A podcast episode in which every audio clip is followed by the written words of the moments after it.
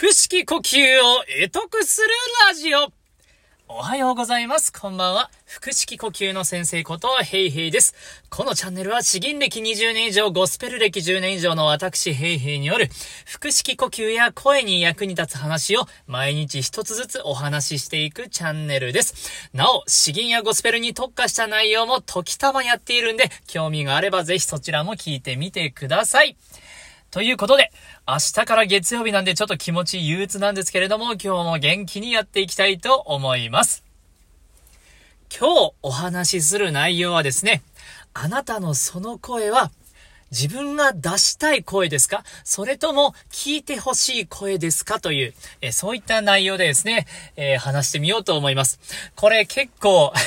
難しい内容だなって自分ながらテーマを作っておいて思うんですけれども、あの、自分が出したい声というのと、人のが、人が聞きやすい声っていうのはですね、必ずしも一致しないんですよ。特にですね、まあ、あの、わかりやすい例ですと、まあ、男性でですね、歌を歌うのが好きな人、特に高い声を出すのが好きな人っていうのはですね、まあ、ついつい、どんどんどんどんとキーの高い声ばっかり、高い歌ばっかり歌いがちなんですね。でも、旗から聞いている人は、いやいや、そんななんか頑張らなくてもいいから、もっと、なんか落ち着いた声が聞きたいんだよな、っていう風になったりします。あとはまあ日常の話し声でもですね、えー、ついつい気持ちが乗ってですね、もうテンション高く、わーっとまくし立てるような話し方をするんですけれど、いざ他の人から聞いたらですね、えー、いや、そんなに なんか早口言葉じゃなくてもいいから、もっと落ち着いて、ゆっくりと話してくれればいいのになっていうふうに思うことがあります。僕もまあ人の話し方聞いててそういうふうに思うことはあるんですね。こういうふうに、自分自身が出したい声と、相手が聞きやすい声、聞いてもらって、聞いてもらいたい声ともまあ言えるんですけれども、そこにギャップがあるとですね、まああのちょっともったいないなっていうことになるんです。まあ、あの、そうですね。えー、僕の場合、やっぱり歌、歌が一番多くてですね、僕はもうまさにこれなんですよ。高い、高い声で歌うのが好きなんですよ。めちゃくちゃ好きなんですけど、まあ、傍から見たらもう苦しそうに聞こえるって言われるんですよね。なんかあんまり、もっと別にそんな頑張らなくていいよって言われちゃうんですよ。例えば、なんていうか、なんていうかね、えっ、と、そう。まあ、ゴスペルで言いますと、 Joyful Joyfulですね。これ結構まあ高めでノリノリで言っちゃうんですよ。ちょっと歌ってみますね。で、もう一個が、あー、大ハッピーデーでゆっくりとリラックスして歌う感じになるんですよ。Joyful, joyful Lord, we adore thee. God of glory, Lord of love. Hearts and for thy prophet before thee, as he is the son of love. みたいな感じで、まあ今ちょっと低めですけど、まあ結構ノリノリで高めの声でガーンって出す方が気持ち的には楽しいんです。それでも、まああの人によってはですね、こんな感じ。Oh, happy day.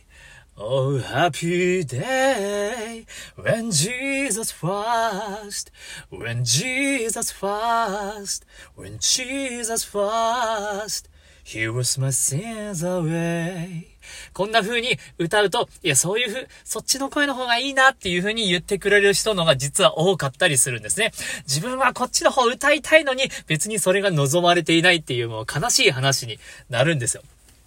まあ、あの、早口言葉の例、早口、早口になってしまう例もですね、まあ結構自分の 経験もいくつか入ってるんですけれど、まあ常に、そうですね。まあ、あの、僕は、やっぱりこういうテンションで話すのが一番頭が回って好きなんですけれど、人によっては、いや、こういう風に、ちょっと、まあ、落ち着いて、ゆっくりとですね、あの、話しておくと人の、人にとって聞きやすいっていう状態になるみたいなんですね。これちょっと自分みたいじゃないからやめよう えー、ということなんで、まあこういうふうにまあギャップがあると。まあそれを解決するにはどうしたらいいかというとですね、もうこれしかないんですよ。自分の声を録音して聞いてみる。えー、客観的に聞いてみるようにするという声、ことなんですね。うわ、なんかこの人自分の喋りたいように喋ってるなっていうふうに聞こえたらもうそれは直すしかないんですよね。もう それはやはりもったいない話なので。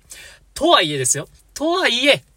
やはり自分が話しやすい状態っていうのは、まあ、あのー、言葉が乗るんですよね。話しやすいこの精神状態っていうのはやっぱり、あの、声に出るので、それもそれで悪い状態じゃないんです。だから、つまりどういうことかというと、自分の声を定期的に録音して、まあ、あの、聞きやすく聞きにくくなっていないか、そこだけ注意しつつ、それでもですね、自分が気持ちよく話せる状態、この両方のバランスを考えながら話していくっていうのが正直なところいいんじゃないかなと思います。もうあの、相手寄りにですね、100%振り切れる人はそれでいいんですけれども、まあそれで自分を抑えすぎてですね、テンションも下がって、えー、なんか声もうまくいかない、出ないっていう状態になるくらいなら、両方の、まあいいバランスをとって、えー、話した方が、きっと長続きがするし、いいんじゃないかなというお話です。今回はちょっとですね、だいぶ、まあ、あの、難しい内容になってしまったかもしれないんですけれども、あなたが出しやすい声と、そしてお客さんにとって聞きやすい声、えー、この両方の視点から、あちょうどいい声を探してみてはどうですかというお話でした。まあ、あの、あなたのお役に立てば幸いです。腹式呼吸を得得するラジオ腹式呼吸今回関係ないですけど、以上です。どうもありがとうございました。バイバイ